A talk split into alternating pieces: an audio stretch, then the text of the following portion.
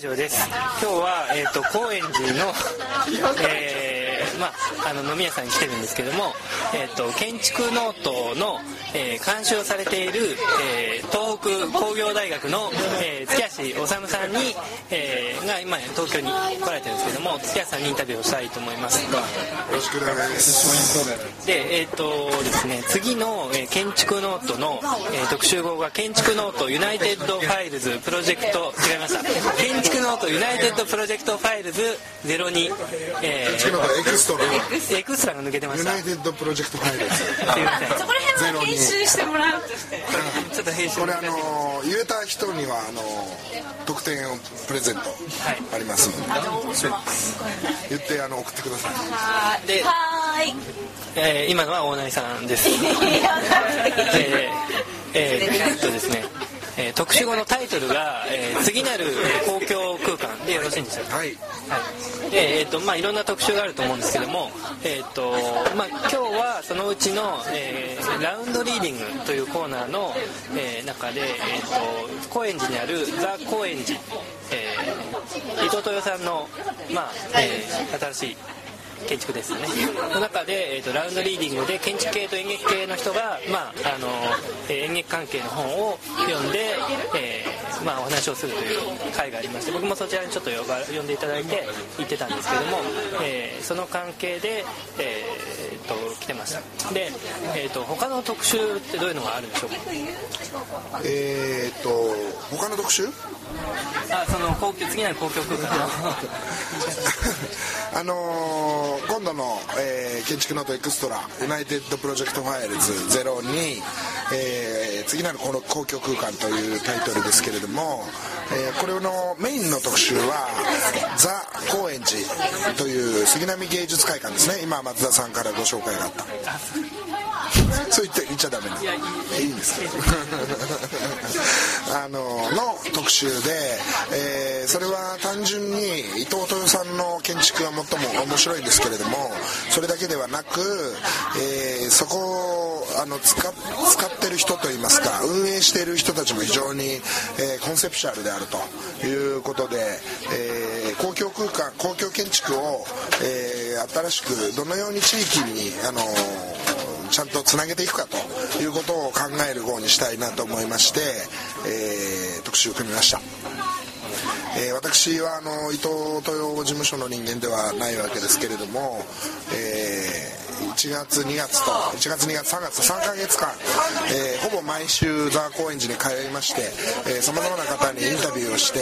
えーんな立場の人が、えーそれぞれに熱くですね5月オープンのザ・高円寺を、えー楽しいものにしようと作り上げてる、えーそういう現場を見て、えーまあ、その中から、あの非常にこう面白いインタビューとか、えーそういう記事を、あの作ろうと思って頑張りました。例えばどういう方々にインタビューされたんでしょうか？まああの一番重要な方としては、いまあ、もちろん伊藤豊さんにも、あのインタビューしておりますが、えー最も重要な方といいますとやっぱりザ・高円寺を、をえーあの舵取りする役という芸術監督の佐藤誠さんには、えーインタビューとそれから立教大学の中村洋一教授という NPO 関係の、えーまあ、大化の先生と対談してもらうという非常に、あの濃密なあの議論をしていただきました。ありがとうございます。それが、えー、と今回の次なる公共空間の、まあ、メインの、えー特集という形えっと、ザ・高円寺がオープン記念ということで、えーまあ、あの形式的には、えーザ・高円寺がオープンしましてこけら落としがあるんですけれどもその時のあの記念の出版物として、えー位置づけられております。だからあの杉並区のこれ施設なんですけれども杉並区の協力も得て、えー作っております。えーちょっと面白かったのはその劇場空間を、えー公共空間の、まあ、代表というか次なるネクストに捉えているところでどうして劇場空間が選ばれたんでしょうか？えーまああの建築でいうと公共空間っていうのは住宅じゃないものということであるいは住宅でなく商業建築でないものという意味で公共空間をあの捉えることが多いと思います。で広場とか、えー美術館とか役所とか図書館とか、えーまあ誰でも過ごせる場所ということであるわけですけれども、えー高円寺もあのそういう意味では劇場ですけれども、えーあのザ・高円寺自体の、あのタイトルといいますか名前があの英語で書くと・高円寺パブリックシアターというふうについてるわけですね。でパブリックシアターって言いますと、えー三軒茶屋にあります世田谷区の世田谷パブリックシアターがあの知られていますけれども、えー世田谷パブリックシアターを、えープロデュースしたといいますか世田谷パブリックシアターの芸術監督もやって劇場をデザインした佐藤誠さんが、えー自分のこう集大成として位置づけて、えこのザー・高円寺をあの芸術監督されているということで非常にそのまあ建築とはまた違った演劇の分野ですけれども非常にそのコンセプトっていうのは建築の人にとっても、えーすごく効く価値があるし、えー公共空間を新しく考えていく上では建築だけで話してるわけではなくてそういったいろんな形で公共空間をあの考えているそういった意見をあの聞いていくことが重要じゃないかとそういうふうに思いました。ありがとうございます。えっ、と多分まあ今日その一環で、えーラウンドリーディングという形で、えー建築系の人と、えー演劇系の人とそれぞれまあ本を読んだという形になったと思うんですけれども、あのそれでまあ僕もちょっと読んでいただいたんですが、あの今日のラウンドリーディングを聞かれどういう感じだったんでしょうか。えーラウンドリーディング自体は毎回五十嵐太郎さんが6冊の本をあの選んでいただいて通常の本では書評コーナーになる部分をですねイベントとして読書会という形をとってですねただあの書評の評者が、えー批評するだけじゃなくて批評をこうあのッションにしたいと。でみんなで本を読む。みんなで知識を共有するということを前提に、えー作あのページを作りたいな五十嵐さんにあの協力を得て、えーコーナーを作ってるわけですけれども今回のラウンドリーディングは、えー公開だったわけです。あの、まあ、ザ・高円寺に新しくできる2階にできますそのカフェですね。アンリー・ファーブルという名前の、えーカフェスペースを、えー使わせていただいて、えそういったイベントやってみようということであの開館を前に特別にやらせていただいたわけですけれども、えー今までラウンドリーディングといいますと大学の研究室であるとか地元の喫茶店であるとか、えー仙台メディアテイクの1階のカフェであるとかですねいろんなところでやってきましたけれども今さすがに劇場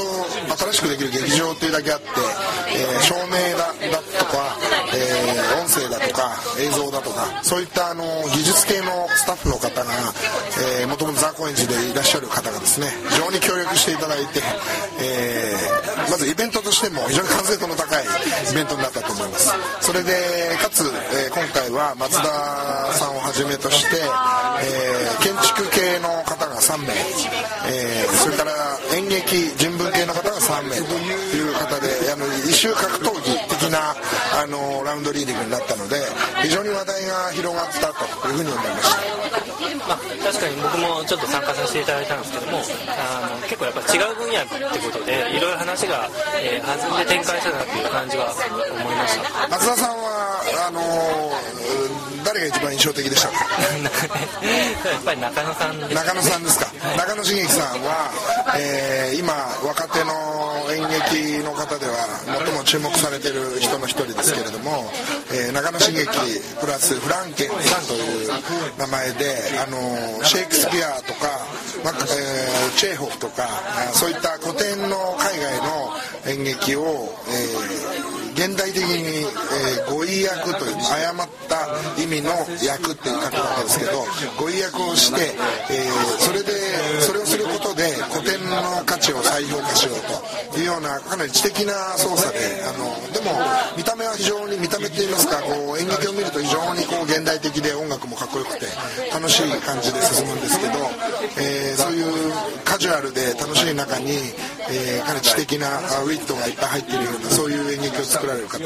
やっぱり普段我々のようにあの、まあ、大学の授業で話したりとか、えーちょっとしたシンポジウムで話したりするのとはレベルが違って、えー一回口を開くとぶ周りの空気をギュッとこう操るようなそういう威力を感じましたね。自分自身を演出してますからね。ね非常にあのそういう意味では、えー私としてはキャスティングに大成功というふうに思いました。はい本当に話の前人だとあのえーっとですねそれで次のその、えーユナイテッド、えー、02ですか？の、えーっと他にもなんかいろんな特集があったと思うんですけどそれについてよろしければ。そうですね。一応まあ次なる公共空間というふうに歌った時に、えーどんなプロジェクトを載せたらいいだろうかということで、えー考えました。で伊藤豊さんのは前半の50ページぐらいはあのザ・高円寺であの締めてるわけですけれどもその後に、えージャン・ヌーベルが新しく1月にオープンした、えーコペンハーゲンのコンサートホール。でそれをあの取り下ろしの写真で紹介するとともに、えーこれまでジャン・ニューベルが手掛けてきた、えーパフォーミングアーツの空間ですね。コンサートホールであるとか劇場であるとかオペラシアターであるとかそういったものを、えー全部あの大集合して17個あるんですけれども、まあ、コンペ案で負けて立ってないものもあったりしますけれども、えー17の、えー劇場とそのそれが立つとあの都市ということで都市と劇場建築といっても劇場だけじゃなくてそれが立つ場所と一緒に考えることでそれは公共空間の話になるというふうな、まあ、考えで、えージャン・ヌーベルの、えー17個のシアターと都市っていう、えーコーナーがあります。他にも、えー OMA の、えーニューヨーク事務所ですね。OMA ニューヨークっていうのは、えーディレクターが日本人の重松翔平さんがいらっしゃるわけですけど、えーレム・コールハウスと重松翔平さんによってリードされてる OMA ニューヨークが今どんなあのでっかいプロジェクトを抱えてるかということをあの、まあ、全部集めるということで7つの OMA ニューヨークの、えープロジェクトを紹介しています。これがメインの大きな特集ですが、えー新しくあの東大の教授になられた熊健吾さんに、えーその抱負といいますかインタビューをしていたり東大でインタビューをしたりですね、えーまあ、浅草のコンペ最近勝ちましたけれども浅草の観光センターの、えーコンペについてインタビューもしています。でこれについてはあさらに、えーあの熊さんが一等でしたが辞典は乾久美子さんだったんですけれども、えー熊事務所の、えーリーダーである藤原哲平さんと乾久美子さんで対談をしていただいてます。でコンペ勝った人と、まあ、辞典だったけれども、えー負けてしまった。けれども、まあ、勝ち負けっていう問題ではなく建築の話として、え2つの、えー対照的な回答の仕方があるということで建築的な議論をしてもらいたいと思って、えー今回藤原さんと乾さんに、えーかなり突っ込んで建築話をしてもらいましたね。今日あの、えー、月屋さんのキーハウスからいろんな方々来られてると思うんですけども、えー、一言ずつ 回しちゃいましたどうぞえーっとはい。じゃあ、えー順番に、えーまず奥野さんの方から何ですか？ユナイテッドについて。今奥野君はユナイテッドで大変なページを抱えているわけですが、どどういうことを今回されてるんですか？いや今回はこの 演劇の年表っていうこのギリシャから現代の高円寺までのあの劇場の空間の変遷をちょっとちょっとまあ編集してます。それはですね、えーギリシャの古代劇場からザ・高円寺まで、えー世界にはどんな劇場があったかっていうことでこれはあの我々だけで進めてるわけじゃなくてディレクターとして東北大学の、えー小野田研究室にいらっしゃる助教のですね坂口太陽先生にがあの演劇の専門家なんですけれども劇場のね。でその坂口先生に、えー事務所にですね週に毎週来ていただいて、えー毎毎週来ていただいたら7時間ぐらいあの授業といいますか話ディスカッションを行って、えー劇場の年表とあいろんな広がりのある劇場に関する話を、まあ、8ページにまとめるという無茶な企画をやっております。これもあの目玉として狩猟編としてはこれ目玉の特集ですから劇場が分かんない人もですね一冊読むだけで劇場マニアになれるというような内容になっております。はい、えーありがとうございました。あとですねえっ、とまあえもう一個目玉あるんですーはいはいお願いします。もう一個はですね、宣伝チックで恐縮ですけれども、えー昨年の暮れに、えー青木淳さんがあプロポーザルで取られた、えー杉並区の大宮前体育館というプロジェクトがございます。でこれは高円寺と同じ杉並区なんですけれども、えー劇場ではなくて、まあ、体育館ですよね。地域の体育館プールがあったり、えー運動場があったりするようなとこですけれどもこれが今ちょうど、えー青木さんがコンペ取られて、えー基本設計が始まったところなんですけれども、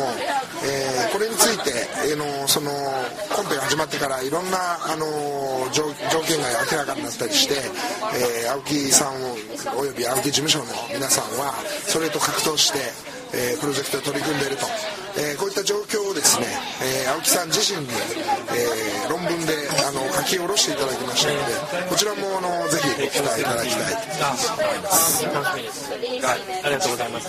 あの単純な疑問ですけど、建築ノートでユナイテッドが出るようになってから、どういうどういう感覚でどういう順番で出るのかよく分かんなくなってきたんですけども、ユナイテッドがですか？えっ、とユナイテッドと本誌の関係は？ユナイテッドと本誌の関係を説明しますと、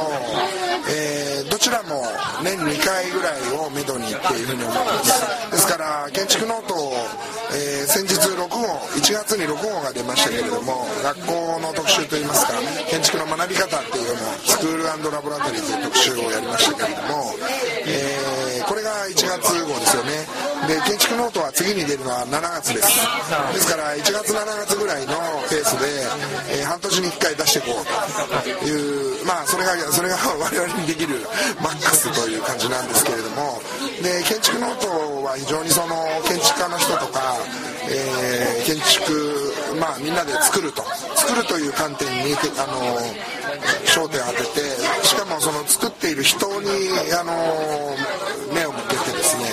えー話をじっくり聞くというような形で行っているんですね。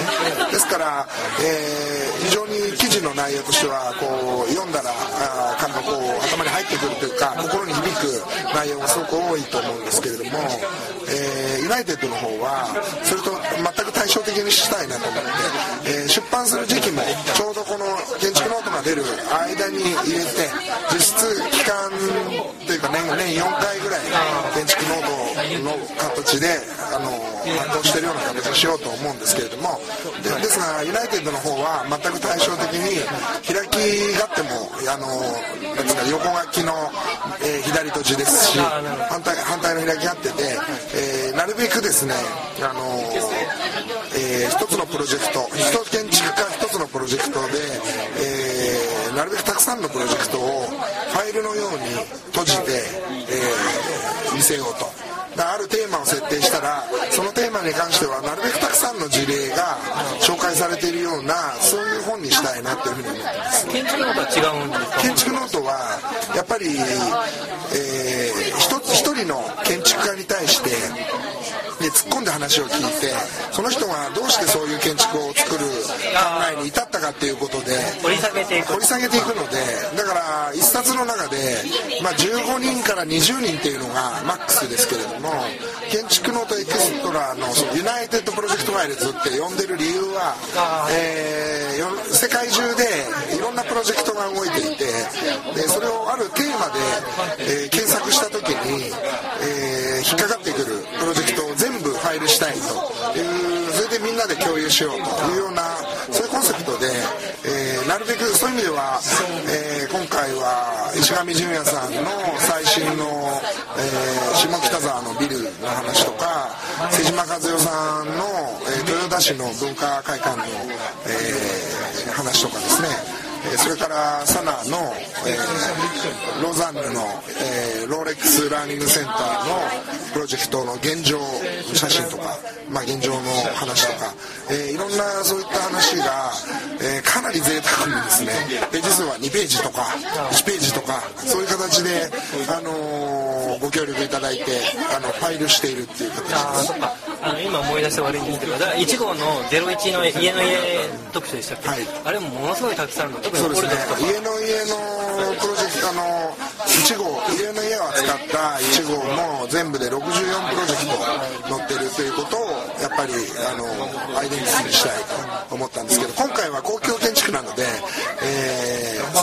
１０なは載せるのは結構厳しいなっていう感じですけれどもそれでも UN スタジオであるとか、えー、とスノヘッダーとかねあの海外の、えー、そういうシアター系のプロジェクトとか都市プロジェクト MVRDV であるとか、えー、そういったプロジェクトもあの紹介しています。ありがとうございました。えー、他に何か言い残したことは？言い残したこと？まああのでもやっぱりザ・高円寺については、えー佐藤誠さんという芸術監督が、えー60年代に、あの立ち上げていわゆるアングラ演劇と言われる、えー四天王ですね、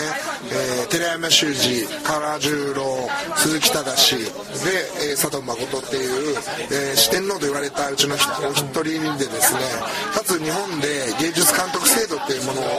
生み出した張本人が、えーまあ、人生をかけて、えー理想的なコンセプチュアルな理想的なパブリックシアターという形を作るということでこのザ・高円寺をプロデュースしていてそのインタビューがあの載っていてすごく感銘を受けまして、えー公共性とかえーまあ、公共空間あるいは今の地域社会っていうこととあの非常にこうそれをあの真面目に取り組んでいるといいますか非常にこう経験豊富な経験をもとに、えーそれに取り組んで、えーその上での実験的なプロジェクトっていうことであのこれは僕も非常にこのザ・高円寺のえー開館後の流れでは非常に流れには期待してますし、でこのザ・高円寺の良さっていうのを、えーもちろん伊藤豊さんの建築っていうのは、えーまたこの伊藤豊さんのインタビューの中でも触れられてますがこれからの新しい伊藤豊さんの建築の展開へのです